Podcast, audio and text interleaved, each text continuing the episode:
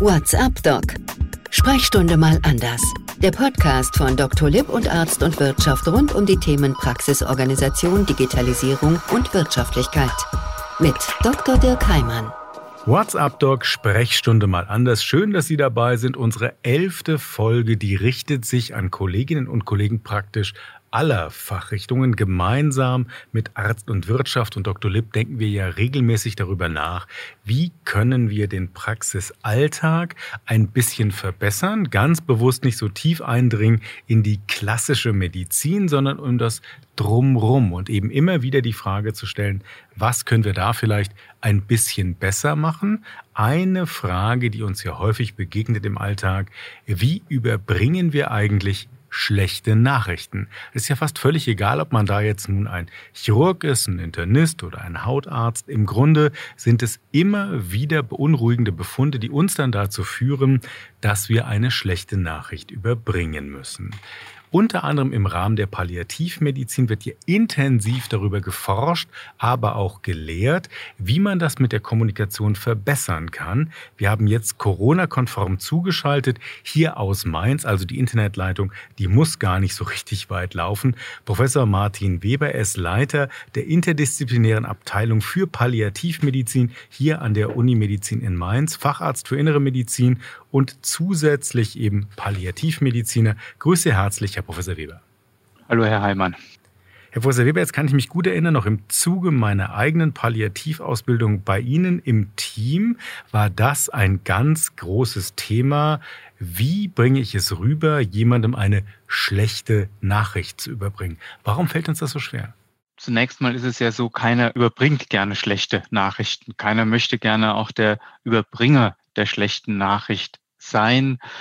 Und wir haben natürlich auch Sorge vor den Reaktionen des äh, Patienten, vor dem, was bei dem Patienten dadurch ausgelöst wird. Viel schöner ist es, gute Nachrichten äh, zu überbringen. Diese Sorge, die bestimmt uns und die führt dazu, dass wir oft auch diesen Gesprächen gehemmt gegenübertreten.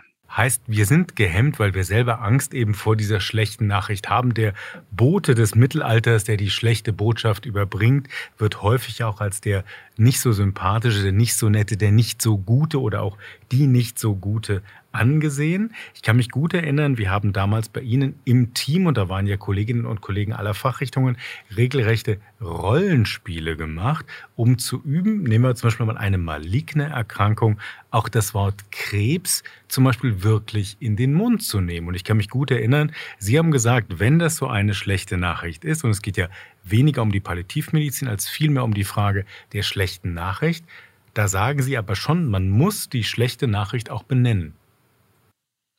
Ja, also es gibt beim Überbringen der schlechten Nachrichten ja im Wesentlichen zwei Ebenen. Es gibt einerseits die Informationsweitergabe und diese Informationsweitergabe sollte klar und verständlich sein.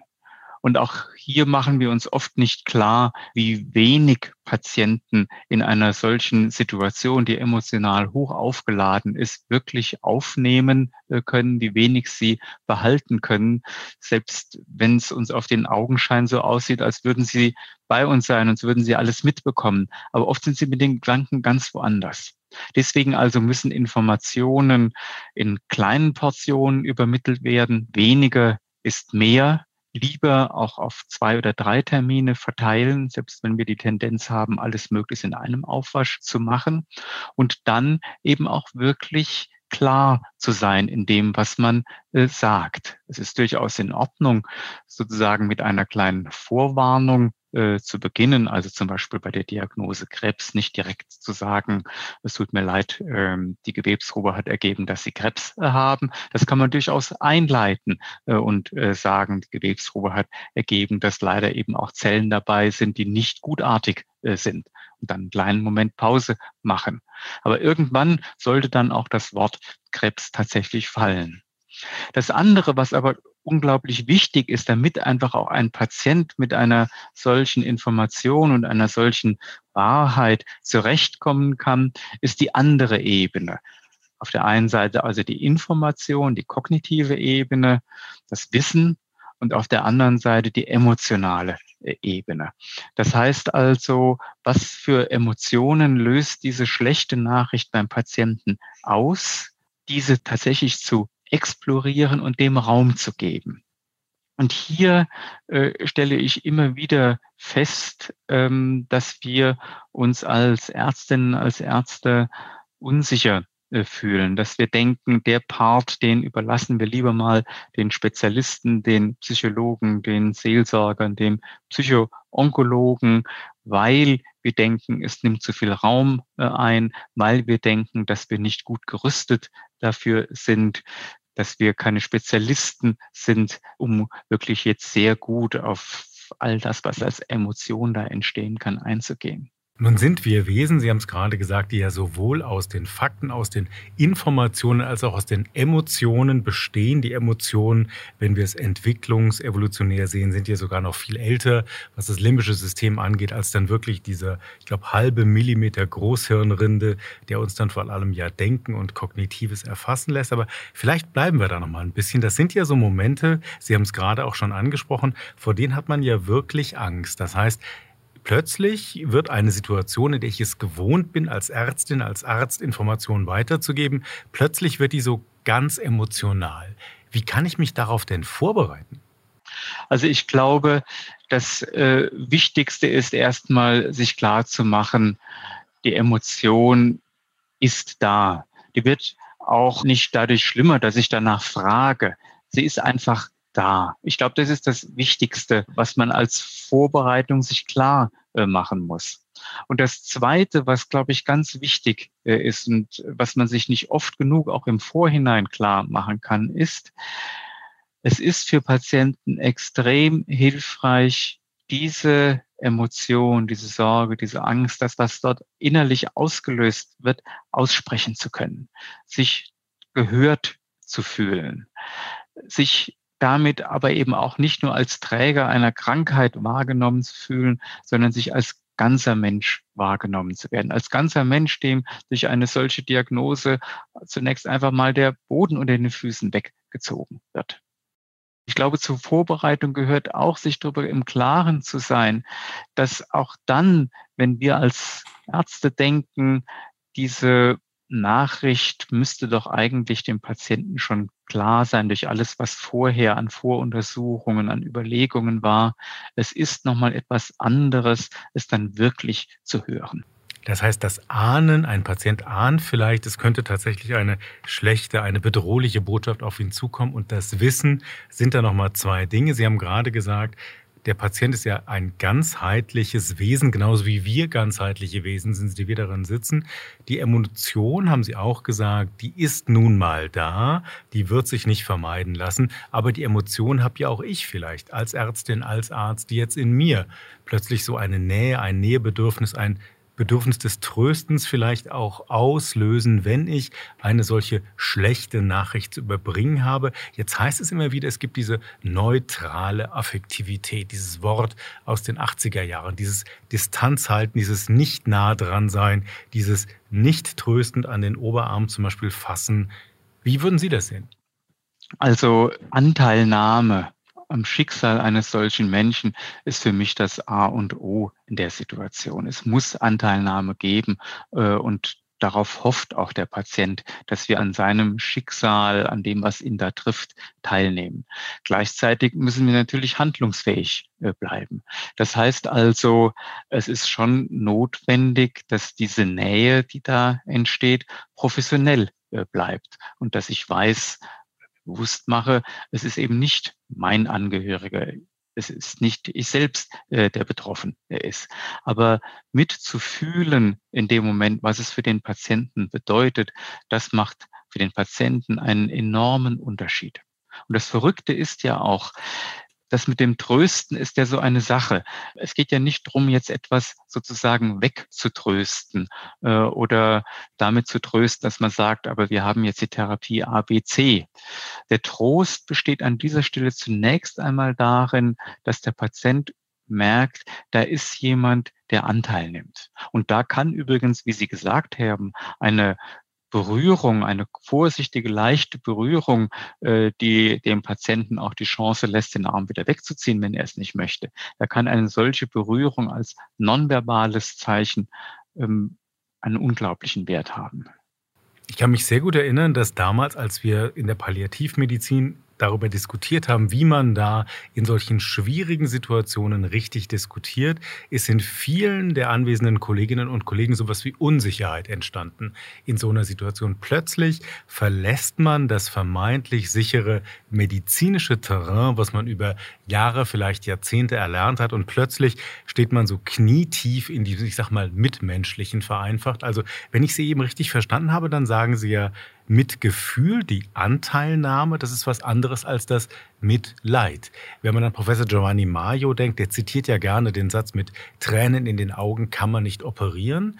Geht es genau darum, dass wir im Grunde auf der einen Seite eine Distanz wahren, diese professionelle, aber zugewandte Beziehung auf Zeit haben, aber dass es eben nicht ein Hineinversinken in dieses Mitleid ist? Ja, so ist es. Und ich meine, dieses Mayo-Zitat äh, kannte ich jetzt so in der Form noch nicht.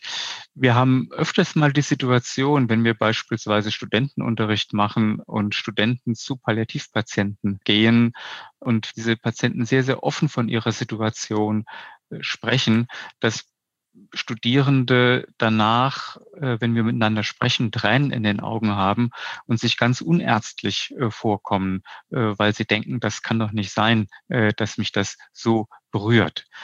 Und dann sage ich immer doch, es darf auch sein, dass man berührt ist und es darf auch sein, dass man eine Träne hat. Aber man muss dann eben auch wieder in der Lage sein, sie sich abzuwischen und dann eben weiter ärztlich äh, zu handeln. Ich glaube, was einfach ganz wichtig ist, ist, und das geht jetzt nochmal relativ tief auch in den Bereich der Palliativmedizin herein, ist, dass wenn wir in der Kommunikation die Sachebene verlassen, kann es uns erscheinen, als wären wir auf einmal ohnmächtig. Ohnmächtig gegenüber auch diesem Leid, was ein Mensch da äh, erfährt.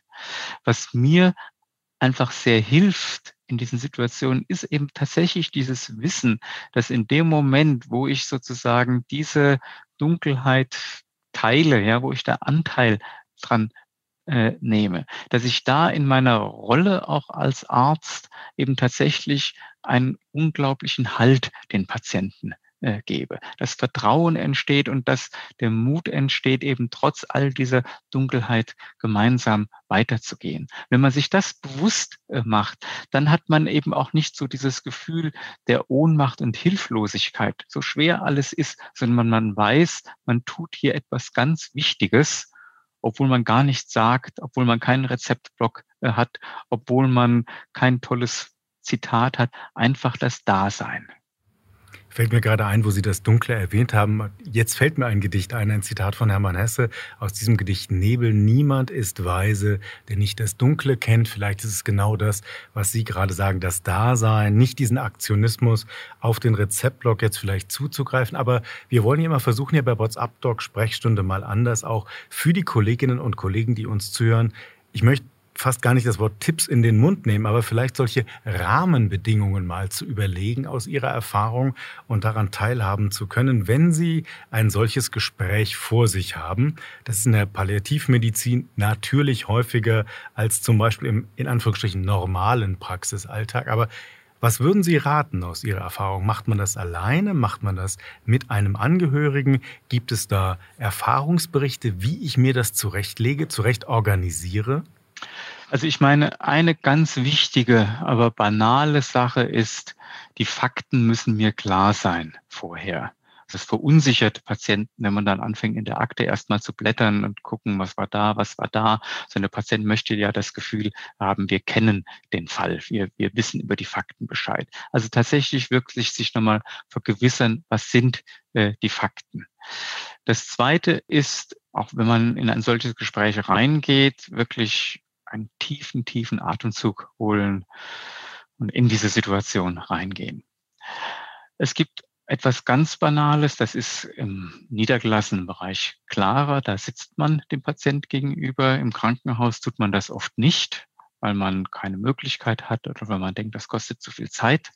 Aber es spart sehr viel Zeit und es gibt von Anfang an ein anderes Setting, wenn man sich in Augenhöhe begegnet. Patienten empfinden auch diese Gespräche viel länger, wenn der Arzt, die Ärztin tatsächlich sitzt.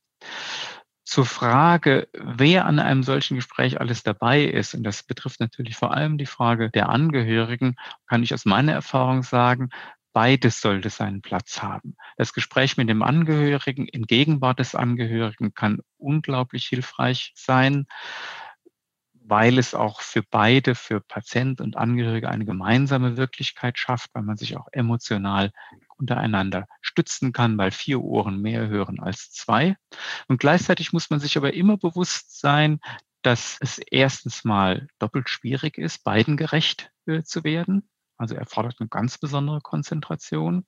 Und zweitens mal muss man auch beachten, dass sowohl der Patient wie der Angehörige möglicherweise manche Dinge nicht sagen, um den anderen zu schonen oder manche Fragen nicht stellen, weil man denkt, es könnte für den anderen bruskierend sein. Und da kann es dann eben wirklich auch besser sein, solche Gespräche auch ganz bewusst unter vier Augen äh, zu führen, nicht geheim, also ich sage durchaus auch dann Patienten, ich würde jetzt auch nochmal gern mit ihrer Ehefrau, mit ihrem Ehemann unter vier Augen äh, sprechen, weil sich manche Dinge dann einfach leichter sagen äh, lassen. Und ich erlebe dann auch immer wieder, dass Patienten da einverstanden sind und auch sogar ein Stück dankbar sind, dass man sich zum Beispiel eben auch der Angehörigen annimmt. Jetzt erleben wir ja bei dem Weitergeben schlechter Nachrichten eine auch richtige Evolution, auch bei uns Ärztinnen und Ärzten. Es ist ja gar nicht so lange, vielleicht ein paar Jahrzehnte her, dass noch die Diskussion war, sollte ich meine Patienten vielleicht die Diagnose verschweigen? Geht vielleicht der Mediziner an dem Zimmer im Krankenhaus vorbei, in dem ein Mensch liegt mit einer vermeintlich unheilbaren Erkrankung? Wie ist das jetzt? Haben Sie eher den Eindruck, auch aus Ihrer Erfahrung der letzten Jahre und Jahrzehnte mal unabhängig von den rechtlichen Transparenzbestimmungen, aber haben Sie den Eindruck, dass die Transparenz, das offen darüber reden, auch das Sagen, jetzt lässt sich das mit Ihrem Angehörigen unter vier Augen vielleicht besser besprechen, als wenn wir da zu dritt sind. Ist diese Offenheit, ist diese Transparenz der beste Weg? Also aus meiner Sicht auf jeden Fall. Wobei aber trotzdem gilt, alles, was gesagt wird, muss wahr sein, aber alles, was wahr ist, muss nicht zu einem bestimmten Zeitpunkt gesagt sein. Das heißt also, es ist durchaus äh, immer wichtig, sich klar zu machen, dass Kommunikation ein Prozess äh, ist. Auch ein Prozess, wo vielleicht ein Patient, eine Patientin, Angehörige an eine Wahrheit äh, auch herangeführt wird. Und dem muss man auch Zeit äh, geben. Mir erscheint eine Sache noch wichtig, wenn wir so darüber reden, dann denkt vielleicht auch der eine oder die andere, mein Gott, die Zeit habe ich einfach nicht für solche Gespräche. Denn man denkt ja oft solche Gespräche, wo dann eben auch die emotionale Ebene äh, dabei ist, die dauern furchtbar lange. Ähm, wenn erstmal die Tränen fließen, dann ist das gar nicht mehr zu stoppen, äh, sozusagen. Meine Erfahrung dazu ist, es ist einfach unglaublich, wie viel in wenigen Minuten geschehen kann, wenn es wirklich eine echte Kommunikation ist und nicht nur ein einseitiger Redeanteil des Arztes. Wir sind oft, wenn wir auch solche Seminare machen, Sie haben das ja äh, an, äh, gedeutet, äh, Herr Heimann, dass man auch eben solche Gespräche tatsächlich üben kann. Erlebe ich auch immer wieder, dass Ärztinnen und Ärzte überrascht sind, wenn sie sich dann selbst hören, wie hoch eigentlich der eigene Gesprächsanteil ist und wie wenig Raum auf die Patienten haben. Also umgekehrt, wenn man den eigenen Gesprächsanteil kürzt und den Patienten mehr Raum gibt, wird das Gespräch dadurch nicht länger, aber es gewinnt an Intensität, an Tiefe und vor allen Dingen wird einfach eine Vertrauensbasis geschaffen, die einem auch in späteren Situationen, wenn, wenn schwierige Entscheidungen äh, anstehen, äh, tatsächlich viel Zeit sparen, äh, weil einfach Patientinnen und Patienten dieses Vertrauen äh, haben, dass man es ernst meint, dass man es gut äh, meint äh, und dass man auf diesem Boden dann viel rascher und schneller auch zu guten Entscheidungen kommen kann. WhatsApp Doc Sprechstunde mal anders. Wir sprechen heute mit Professor Martin Weber über das Thema Überbringen schlechter Nachrichten in unser aller Praxen. Fast unabhängig von der Fachrichtung kann man ja sagen, so etwas kommt immer wieder vor und viele unserer Kolleginnen und Kollegen fühlen sich darauf nicht ausreichend vorbereitet. Wir versuchen von Herrn Professor Weber, der selbst als Palliativmediziner leider in Anführungsstrichen kann man sagen täglich damit zu tun hat, ein bisschen zu lernen, Erfahrungen mitzunehmen, zu teilen, auf was es im Alltag ankommt. Sie haben eben gesagt, Herr Professor Weber, es sollte eben nicht nur einseitig sein. Das eigene Reden täuscht ja manchmal auch über die Unsicherheit hinweg. Man tut dann auch was. Ein vermeintlicher verbaler Aktionismus. Wenn ich mich jetzt aber, und das haben Sie ja eben gesagt, auf eine echte Kommunikation einlasse, dann bedeutet es ja auch, ich nehme vielleicht auch ein bisschen davon mit nach Hause, von dieser Dunkelheit, wie Sie es vorhin genannt haben. Wie schaffen Sie das vielleicht mal als Hilfestellung? Auch das ist ja immer wieder ein Thema in der palliativen Ausbildung, sich auch vielleicht nicht abzugrenzen, aber doch zumindest es verarbeiten zu können, was ich da im Alltag auch an, an kritischen Situationen erlebe. Wie schaffen Sie das? Also das eine, was wirklich wichtig ist, noch sozusagen bevor dem nach Hause gehen, ist, dass wenn solche Gespräche tatsächlich Raum geben und wenn sie Platz für Emotionen lassen, dass sie eben oft damit enden, dass Patienten sich für das Gespräch bedanken für ein Gespräch, in dem man ihnen eigentlich nur schlechte Nachrichten übermittelt hat. Aber sie bedanken sich. Und das ist ein Dank, der vom Herzen kommt. Und äh, dann ist es eben auch wirklich ein gelungenes äh, Gespräch. Und das ist für mich etwas auch tief Erfüllendes. Das ist genauso wie eine gelungene Operation. Das heißt also, ich gehe aus einem solchen Gespräch, auch wenn einfach Dunkles und Schwieriges drin war, trotzdem mit einem guten Gefühl heraus, weil ich einfach gemerkt habe, wir sind uns begegnet. Und ich glaube, das ist der erste Schritt und die erste Voraussetzung, um letztendlich hier an der Stelle sozusagen nicht auszubrennen oder nicht zynisch zu werden oder einfach diesen Bereich ganz auszuklammern. Wenn man einfach die Erfahrung macht, das können richtig gute Gespräche sein. Aber es bleibt natürlich dabei, dass man auch auf einer solchen Station wie hier unendlich viel mitbekommt. Und natürlich auch, wenn man Patienten fragt und ihnen Raum gibt, dann werden auch Dimensionen deutlich, die im ersten oberflächlichen äh, Gespräch gar nicht deutlich äh, sind. Mir hilft auf jeden Fall, und da habe ich als Palliativmediziner natürlich gewisse Vorteile, der Austausch in einem multiprofessionellen Team extrem. Und mir hilft auch eben meine persönlichen Ressourcen, die ich habe. Und bei mir persönlich ist das zum einen eben tatsächlich Familie, aber tatsächlich auch bei mir persönlich die Hoffnung oder auch die Überzeugung, dass alles in einem größeren Ganzen aufgehoben ist und dass man selbst auch nicht alles machen und tun muss, sondern dass auch manches gut geschieht. Also in diesem Fall ein religiöses Vertrauen, ein christliches Vertrauen, was Sie da haben, das hat nun leider nicht jeder in einer solchen schwierigen Situation. Jeder aber im ärztlichen Beruf wird damit vielleicht konfrontiert. Wenn ich Sie eben richtig verstanden habe, dann sagen Sie aber auch, wenn ich mich auf eine solche Kommunikation einlasse, wenn ich vielleicht sogar diesen tief empfundenen Dank als Reflexion bekomme, dann kann das sogar durch die richtige Kommunikation trotz des Überbringens schwieriger Nachrichten sogar mir als Arzt, mir als Ärztin wirklich helfen. Ja, das kann mir helfen. Auch zu sehen, wie tapfer Menschen solche Situationen, die ausweglos erscheinen, bestreiten können, welche Ressourcen Menschen auch entwickeln können, um Wege zu finden. Ich habe an der einen oder anderen Stelle immer wieder auch im Gespräch mit Kollegen gehört, dass sie von Menschen, denen dann eine schwierige Nachricht, das ist möglicherweise das, was in Ihrer Antwort gerade so ein bisschen wiederklingt, dass Sie von denen, wenn man ihnen eine schlechte Nachricht überbringt, auch viel lernen können. Im Sinne von, wie verarbeitet eigentlich jemand anders mit einer anderen Biografie, mit einem anderen Horizont, mit einem anderen Hintergrund, wie geht der mit einer solchen Botschaft um, für sich selbst, in seiner Familie, in seinem Umfeld? Ist das etwas, wo Sie sagen, der nun sehr häufig damit konfrontiert ist, das ist immer noch mal so ein, so ein anderer Aspekt auch für das eigene ärztliche Tun?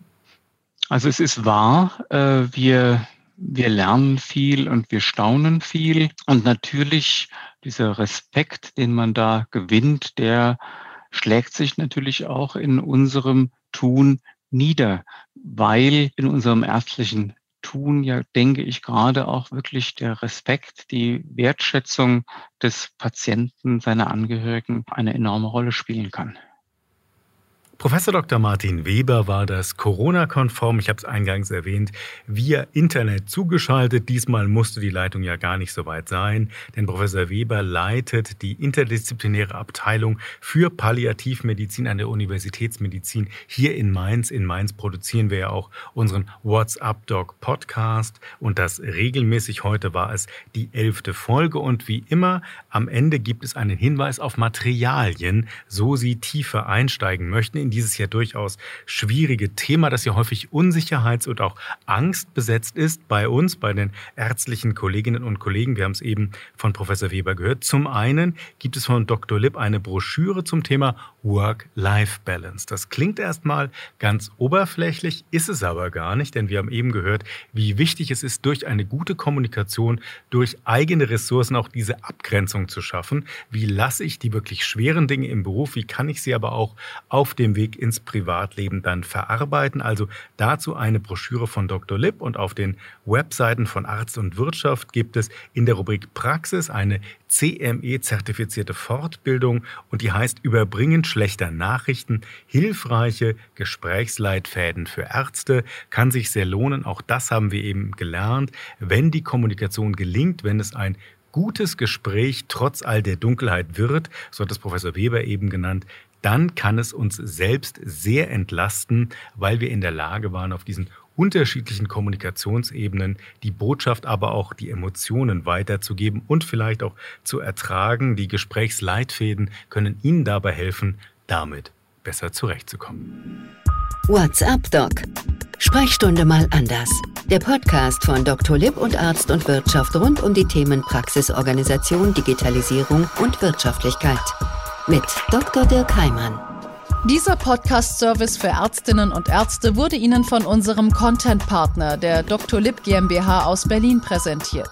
Dr. Lipp ist auch für den Inhalt dieses Podcasts verantwortlich.